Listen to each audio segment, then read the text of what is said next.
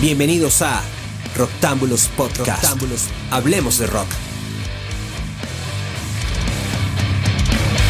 Muy buenas tengan todos, bienvenidos a una nueva edición de Los Infravalorados del Rock, un podcast en el que le dedicamos espacio a discos que consideramos que no fueron recibidos debidamente, que merecieron mucho más en su momento e incluso hoy en día. Y que por supuesto eh, queremos darles esta nueva reseña para que les den una segunda oportunidad a los que todavía no, no, les, ha, no les ha agradado del todo. Hoy estamos eh, con ustedes, Roger Proban y un servidor, Frank Hernández. Así que antes que nada, bienvenido Roger, ¿cómo estás? ¿Qué onda Frank? Un gusto estar acá de vuelta. Hoy tenemos un programa muy especial porque vamos a hablar de un disco muy particular de una banda muy conocida y de la cual entiendo eres bastante fanático, ¿no? Sí, sí, es una de mis bandas de metal preferidas. Ahí ya di una pista. Es una banda de metal. Sí, por supuesto. Así que bueno, sin mucho más preámbulo, vamos a, a escuchar esto que arranca así.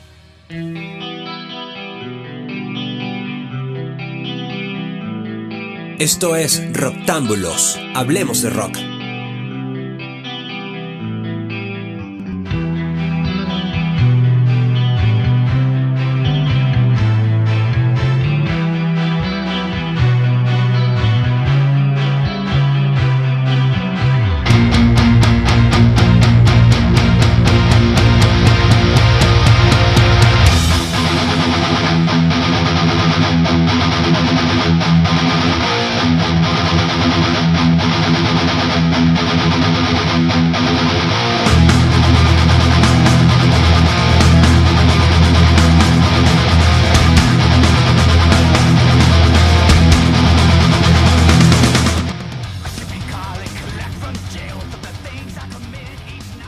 Escalofríos, escalofríos. Estamos escuchando Sleepwalker, la apertura del onceavo álbum de estudio de Megadeth, United Abominations, que fue un disco importantísimo para la, historia de la banda, para la carrera, considerando que era el álbum que le siguió a la gira de The System Has Failed, en donde, como recordemos, como recordamos muy bien en el show que dieron acá en Buenos Aires, que después fue eh, lanzado como DVD en el histórico That One Night, Mustaine confirmó que la banda efectivamente iba a continuar posterior a la gira, por lo cual había muchísima expectativa por este disco que fue lanzado, por cierto, el 15 de mayo del 2007 y que también resultó el debut en el sello discográfico de Roadrunners. Para este lanzamiento Mustaine volvió casi casi que a, renovar su... No, en realidad no, le renovó del todo, pero sí consolidó a quienes algunos de sus acompañantes de esta gira, como son el caso de Glenn Drover en las guitarras eh, rítmicas y líder, y a su hermano John Drover en la batería, y a quien sí sumó, a diferencia de, del bajista que estuvo en la gira, que si no me equivoco era James McDodd, no sé muy bien cómo se pronuncia su apellido, y el, que lo reemplazó fue James Lomenzo, que dicho sea de paso, volvió recientemente a la formación de Megadeth para su tiempo, por lo menos como músico para la gira. Esperemos, o por lo menos yo espero, que eh, lo, confirmen como miembro, como miembro estable nuevamente.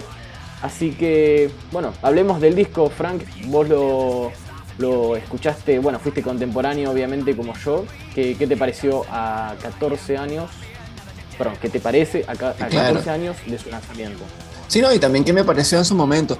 Eh, a 14 años yo creo que como, como siempre uno luego, después de escuchar muchas veces y de poderlo comparar con lo que vino después, uno medio que le da eh, muchas más, eh, muchos más puntos a los discos y a las cosas, ¿no? Así que hoy en día lo considero un muy buen disco, este, que va a estar sonando evidentemente eh, en muchas playlists de muchos fans. Pero por supuesto, habría que irnos al momento, al 2007, el año en que sale este álbum, en el que por supuesto muchos fanáticos esperaban algo espectacular y se encuentra con un disco que ciertamente es un poco más comercial de lo que estábamos esperando. O sea, era, eh, tiene temas mucho más radiales, tiene temas mucho más suaves, entre comillas, y por supuesto al fanático promedio del thrash metal no le gusta nada de eso. Entonces, Eh, quizá yo pienso que ese es uno de los motivos por los cuales muchos eh, rechazaron el álbum en un principio, particularmente a mí no, eh, porque bueno, a mí incluso me gustaron este, los sencillos, ¿no? Que el sencillo que hicieron, que fue una regrabación de A Tout Le Monde, eh, muchos les pareció horrible e innecesario. A mí, a mí me gustó, bueno, primero porque yo ya era fanático de Cristina Escabia en ese momento y por supuesto esa dupla me pareció espectacular a pesar de que quizá no era necesaria, podía haber sido un cover extra o incluso un bonus track, pero bueno, ellos prefirieron lanzarlo como sencillo. Obviamente una decisión de la disquera siempre buscando lo comercial, pero, pero me gustó y luego cuando el disco salió eh, también me pareció que estaba interesante. Así que por igual, ese lado lo interesante es que la razón detrás de esta reversión fue que Mustaine eh, bueno, en realidad él quería hacerla porque la versión original, el, el video que ellos habían hecho para la, la, canción que es original, por cierto, del álbum Gymnasia de 1994, había sido cancelado por MTV porque según ellos era pro suicidio y en realidad nada que ver, era una canción de que según Mustaine era qué es lo que qué es lo que esas personas que finalmente, bueno, terminan cometiendo suicidio, qué es lo que hubieran qué es lo que le hubieran dicho a sus seres queridos de haber podido hacerlo, de no haber estado en un lugar tan oscuro. Eh, no es que te está diciendo, hey, anda, suicidate y decirle adiós a todo el mundo. Eh, a tout le monde eh, se traduce como a todo el mundo. Está diciendo, tipo, le, estoy diciendo adiós a todos, básicamente. Así que bueno, nada, flasharon cualquiera los muchachos de MTV. Y él lo que quería era darle una, segunda oportunidad a la canción. Lo único que a la distancia desentona con el disco. Es un disco que es mucho más pesado que me parece que conjuga muy bien eh, casi todas las etapas de Megadeth, entre que tiene un comienzo muy trayero, después tiene una parte media bastante yendo hacia el terreno de Countdown, de Gymnasia, que son discos con más medios tiempos que canciones rápidas, y después, ahora después lo vamos a, escuchar, termina, viste, a, a pleno trash metal. Y esta canción resulta ser como la más floja habría sido tal vez, ahí la estamos escuchando, un, interesante bonus track, tal vez, o incluso lanzarlo como, no sé, en algún aniversario de Euthanasia, como para, para recordar la canción como un single, pero dentro del disco queda un poquito, un poquito opaca. Y sabés que de hecho lo, me acuerdo hace muchísimo tiempo, bueno, hace muchísimo tiempo, 14 años, cuando salió que leí una reseña de la Rolling Stone, en donde básicamente a partir de esa canción decían que el disco no era una, no era una gran cosa. Y, fue como, yo en ese momento lo escuché y dije, ah, lo escuché, lo leí y dije, ah, usted no sabe nada, son unos giles, viste, truchos, no sabe nada de rock, no sabe nada de metal. Bueno, obviamente la Rolling Stone tiene un... Pero a partir, claro, pero a partir de esa canción en el orden del tracklist o a partir de ese sencillo que fue el primer sencillo. No, no, o sea, se agarraron de esa canción como para decir que no era nada especial el disco. Eh, y me parece que. Eh, sí, no, yo supongo que habrá sido en referencia al sencillo, tipo, bueno, nada, a partir de este sencillo ya el resto no sirve, porque, porque digo, la canción es el track número 8. Claro, y, sí. Y si jugamos por eso, entonces, bueno, entonces más del 50% del disco está bueno. O sea, que no está ah, mal. Claro, no, sí, sí, sí. Y sabés que mismo de, de, la Rolling Stone me busqué una. O sea, yo lo había leído la versión de la, de la, de la revista que se edita acá en Argentina y busqué una. a ver qué decía la reseña en inglés. Y agarra y dice que United Abomination suena como los últimos 10 discos de la banda. Y yo agarro y hago las cuentas rápido, rápido y digo, pero este es el onceavo disco. Tipo, no tiene. E, esto. A ver. No tiene. No, es que no tiene nada que ver. Tiene que ver un poco con cada disco, básicamente, que lanzó Megadeth a lo largo de su carrera. Claro. Y no tanto. un poco de todo. Lo comparás con Risk y, este disco no suena a Risk, no suena casi a, a. Por ahí, va, o por ahí se va acercando más a, Countdown por la distorsión, pero el sonido no tiene tanto que ver. Musicalmente un poco sí. Pero de vuelta, lo que voy es que conjuga bastante bien todas las épocas de Megadeth sin, sin ser un refrito. Me parece que. Sí, quizá, quizá, claro, quizá lo que se refiere es a que ciertamente hay temas que son muy distintos entre sí. No, igual yo lo que, lo, que, se entiende de esta reseña que leí es que todos los últimos 10 discos de Megadeth son lo mismo y es como, me parece que no estuvo... Ah, claro, claro. Ah, bueno, fíjate, fíjate que, claro, bueno, había, en este caso, ok, tú porque la leíste completa, pero pero a primera, a primera instancia lo que yo entendí en esa frase era que este disco resume toda la carrera no, de No, no lo dice, no lo dice de esa forma, ¿viste? Lo dice de una ah, forma como que todo es igual, como que debería haber Exacto, una forma despectiva. Y es como, claro, claro, como que siempre. Me, parece que está en un punto medio entre el, el hacer, el, el, traer a la banda a la modernidad, porque me parece que este es un disco que suena muy bien. Hasta te diría que es uno de los últimos discos de Megadeth que me parece que tienen un disco, un disco, un sonido original, porque ya mismo Endgame, 13, Super Collider, me parece que son todos discos con sonidos. Eh, hasta casi, casi, que te diría distopia, no, lo tengo ahora tan escuchado como para opinar al respecto, pero que tienen un sonido bastante genérico de que te metes a, escuchar bandas modernas de metal y todas deben tener un sonido bastante similar. Este caso me parece que por lo menos United tiene algo propio, algo, algo particular, algo que lo separa y dentro de la historia de la banda que, es un avance. De hecho, me pasó de que percibí realmente como tal, de manera consciente, el doble bombo por primera vez con este disco. no, no, no, no, era una no, gente, imagínate. No era una gente, a ver, no es que no lo escuchaba, pues no soy estúpido, Rust in Peace, la canción eh, es bastante obvio cómo empieza, pero pero la forma en la que está grabada me parece que que es una mejora considerable a lo que la banda venía haciendo en el estudio desde toda su historia. Eh, sin, sin, sonar a, sin sonar una copia de otras bandas del típico sonido de banda de metal. Yo te iba a comentar ahora que estábamos escuchando de fondo, o sea, que ya terminó, pero, pero estábamos escuchando esta, esta reversión que hicieron de Atout Lemon era que yo también, claro, coincido contigo en esto de que, de que el tema quizá no fue el mejor, el mejor sencillo, o sea, no fue la mejor elección hacerla sencilla. Primero porque incluso para mí ese pudo haber sido un bonus track. Más allá de eso, muchas veces hay fanáticos que entonces ni siquiera le dan la oportunidad al disco entero eh, porque escucharon el sencillo y dicen, no, esto ya, esto ya promete ser malo. Sí, no, ni siquiera o se predisponen mal y es como, me parece que... claro.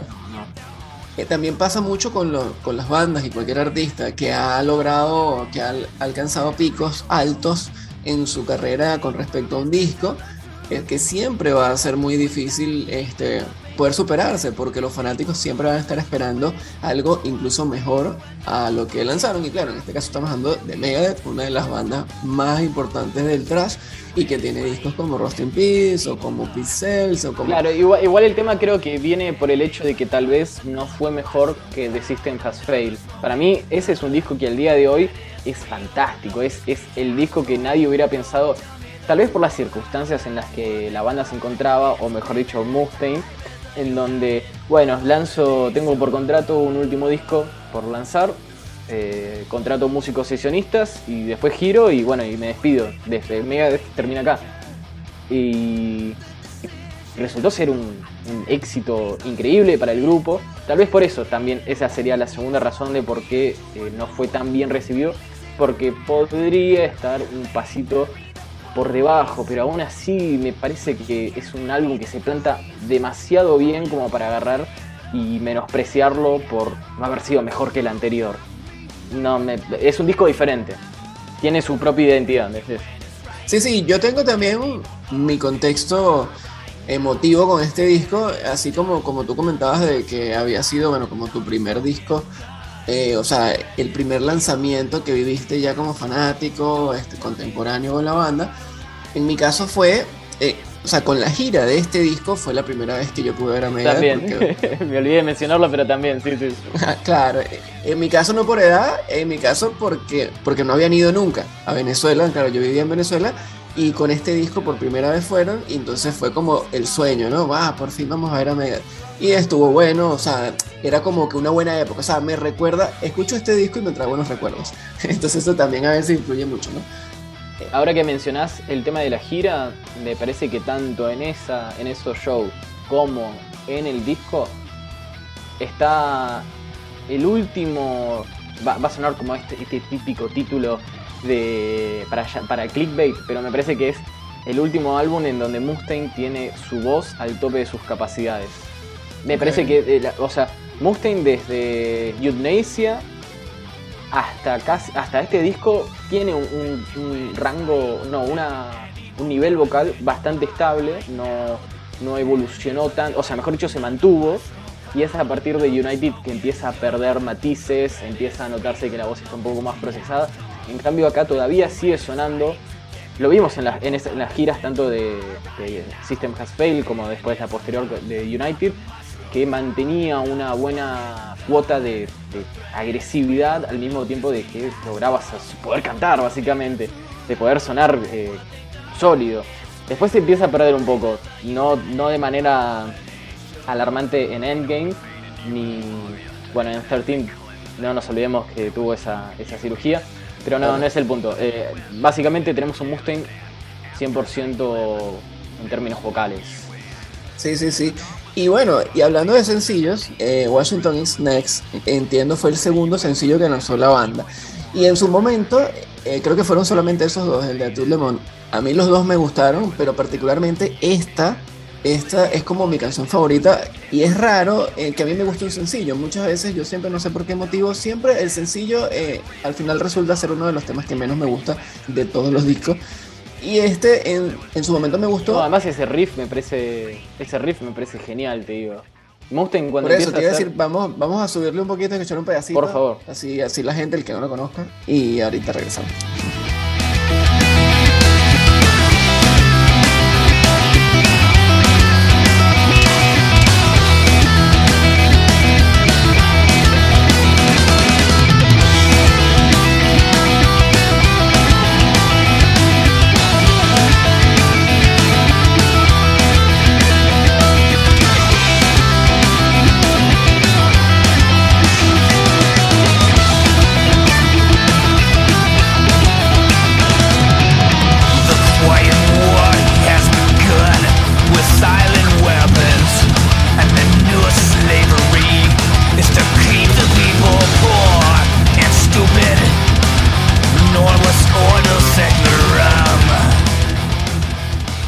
¿Sabes que Una de las cosas que más he leído siempre por ahí de gente criticarle este álbum eh, fueron las letras, ¿no? O sea, tipo que, bueno, que una falta de creatividad, que se repite, que el cliché de siempre, que la guerra, las cosas.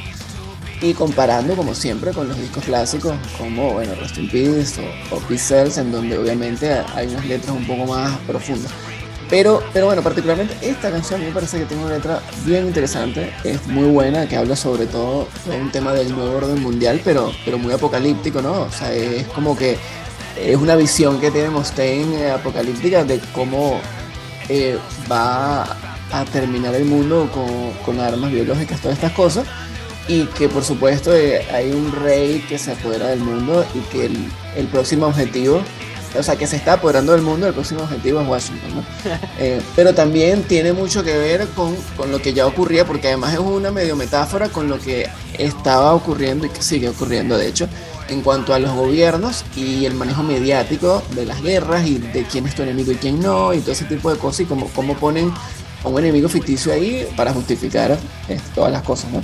Te, soy honesto, no, no estaba al tanto de, de esta crítica hacia las letras porque me parece que en términos líricos este es uno de los mejores, no, no sé de los mejores, es el Mustang de siempre, bien, bien político, bien agresivo, bien bardero. Eh, tal vez si me decís, che, a ver, explícame esta letra, por ahí me cuesta un poco, porque son tópicos que un poco me superan, especialmente tienen mucho que ver con la política de Estados Unidos. Mustang es muy crítico. En su momento estaba, si no me equivoco, Obama. No, creo que para cuando salió este disco justo estaba era Bush. Ah. No, sé que Bush, sé que Bush estaba en The System, en The System Has Failed porque de hecho la tapa lo, lo muestra eh, de una manera de una manera burlona. Eh, pero bueno, no importa si estaba Obama, el punto es que era, es muy crítico de, la política estadounidense. No anti, pero porque creo que no sé cuál es la bandera política de Mustang. Eh, mucho no, no, no me interesa mientras que haga buenas canciones. El punto es que es, coherente, están bien hechas las letras, son agresivas, melódicamente hablando, son bárbaras me parece. Eh, así que... En efecto, bueno, ahora revisando, este disco salió, claro, en el 2007. O sea, que quiere decir que todavía estaba Bush. Tenés razón, sí. Él estos discos muy antigobierno y antisistemas han sido siempre como, como contemporáneos con estos gobiernos contra los... No, sí, sí, me acuerdo, me acuerdo porque por lo menos sé que para Endgame sí estaba, sí estaba Obama, porque eh, el, concepto del disco estaba enfocado en criticar la, administración de, Obama. Ah, bueno, Así que otro, tópico que, sí me gustaría mencionar es el tema de los, de los hermanos de, de Glenn y de John Especialmente de John, que tuvo. es uno de esos ex Megadeth caídos en desgracia. Pero empezando por, por Glenn, eh, es una lástima que este haya sido el último. El, único disco de estudio en el cual él participó. Porque siempre pensé que era un, violero muy bueno. Que siempre me hizo acordar un poquito, te voy a decir un poquito, a Chris Poland. Por el sentido de melodía que tenía. Como medio medio blusero, medio como no, típico. No, es que su técnica era biribiri, biribiri, a full, eh, virtuosismo y rapidez, sino que incluso cuando está siendo súper virtuoso, siempre hay una melodía fácil de seguir, en, bueno, tanto en los riffs como en sus solos. Eh, y nada, es una lástima que en el medio de la gira haya decidido dejar Megadeth por, cuestiones personales. Al parecer quería pasar más tiempo con su familia y le estaba quemando el tema de, ser un miembro permanente de, la empresa de, Dave Mustaine. Y el otro. Y el otro, bueno, es, es John, que vimos que en los últimos años cayó en desgracia mal, siempre se hizo se hizo como un chiste de él, básicamente, porque. Un, chiste, pero justificado. Y parece que soy un hijo de puta, pero la realidad es que el hombre eh, en, vivo es, era una heladera, era un frigorífico, sin emoción, mientras está tocando Take No Prisoners. Y es como, no, hermano, si, vas a estar detrás de, los parches, tenés que ser un, tenés que estar poniéndole muchísima onda, que es algo que, por ejemplo, el histórico baterista de, la banda, Nick Mensa, era, era innato. Y en cambio John era muy, muy tranquilo. Pero el problema vino por el tema de que te dabas cuenta que simplificaba el catálogo de la banda a morir. Y no estaba bueno eso. Tipo, es como... Pero lo que sí voy a destacar es que es un baterista muy preciso, lleva lo que es lo que me gustaría considerar como una economía de notas, eh, de golpes en este caso, por lo cual la realidad es que él siempre en el estudio suena muy bien, suena ajustado, suena sólido, no, no hay grasa que le chorreen a las canciones, no es que mete batería por todos lados, sino que deja que las canciones respiren y eso me parece que es un punto muy, muy a su favor eh, dentro de los bateristas que pasaron por, por Megadeth. Eh, pero bueno, para finalizar con, con, con John, siempre me parece un buen baterista y de hecho si buscan el, tipo la, la, versión de Sleepwalker solo de batería. Eh, la buscan en YouTube y, él, está ahí tocando y yo lo vi eso y fue como, che, qué gran baterista, está bueno lo que está haciendo acá. Es mucho por es, es, mucho más preciso y más como de hacer por secciones antes que estar como metiendo eh, cosas por todos lados, viste, detalles, sino que es como más, más, sencillo, más, más sin, sin meter tanto. Si te parece, Frank, podemos. Sí, hablemos de este tema que está sonando de fondo. Que es como. Porque además, ya fuera de. O sea, fuera de grabación habíamos mencionado que para los dos era el mejor tema del disco. Es justo el tema con el que cierra el disco. Y bueno, coincidimos en que es como lo mejor que tiene el álbum. Burnt Eyes. Temazo, temazo. Eh, es el tema número, número 11 y Dios mío, es, una locura. De hecho, lo tocaron en vivo cuando vinieron acá a Argentina y creo que en toda la gira fue una de las canciones que presentaron. Y me parece Que, muestra el, el Megadeth más trayero y simplemente es, fantástico. Creo que es, uno de esos discos, de estos temas. Además tiene, sí, además que explota mucho el talento del guitarrista, que en este caso, bueno, en este caso ambos, ¿no? O sea, tanto Mustaine como, como Glover, pero pero, o sea, tiene muchos solos. De hecho, todo el disco. muchos riffs, todo muchos solos. Es un disco con muchos solos de, de guitarra. Hay que mencionar también eso. Mucho juego, me hizo acordar un poco a, sí, sí. a, la idea de P-Cells, que hay solos como cada, después de cada, cada estrofa. Bueno, algo por el estilo, pero como por, en, las canciones hay muchos dispersos por todas las canciones. Se sacaron las ganas. Sí, sí, sí. No, ciertamente. Y bueno, yo creo que la mejor muestra de, de solos es esta canción Sí, totalmente. Es, Es muy, es muy, sí, es muy Megadeth, muy buen cierre. Yo creo que eligieron muy bien los temas de inicio y de final. Claro, y hasta te diría que esta es una de esas canciones no tan conocidas de ellos, por la cual más infravalorada es porque no es que está en los setlists, no es que muchos fanáticos dicen, ah, sí, uh, tipo, mm, no, no, no está, no, es muy mencionada por los fanáticos, así que si te parece la podemos escuchar para ir cerrando. Sí, sí, bueno, nos despedimos con esto. Vamos a escucharla. Tenemos de fondo, pero vamos, queremos que la escuchen ustedes y que la aprecien en su esplendor. Así que vamos a cerrar con, con este tema. Esto fue una nueva edición de los infravalorados del rock, en este caso hablando del disco United Abominations de Megadeth. Y bueno, por supuesto, un placer para nosotros acá, Roger Proban y un servidor, Frank Hernández. Es un placer para nosotros acompañarlos. Muchas gracias a los que se quedaron hasta el final. Y gracias, Roger, por estarnos, como siempre. Un gusto, un gusto. Este disco me encanta, así que espero que todos lo puedan apreciar de manera completa. Yes, nos fuimos.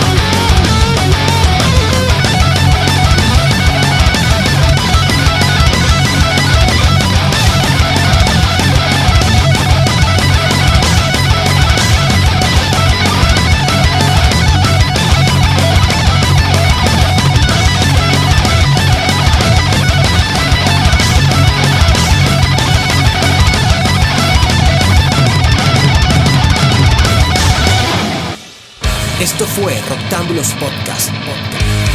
¿Te gustó? Visítanos en roctámbulos.com y en las redes como arroba roctámbulos.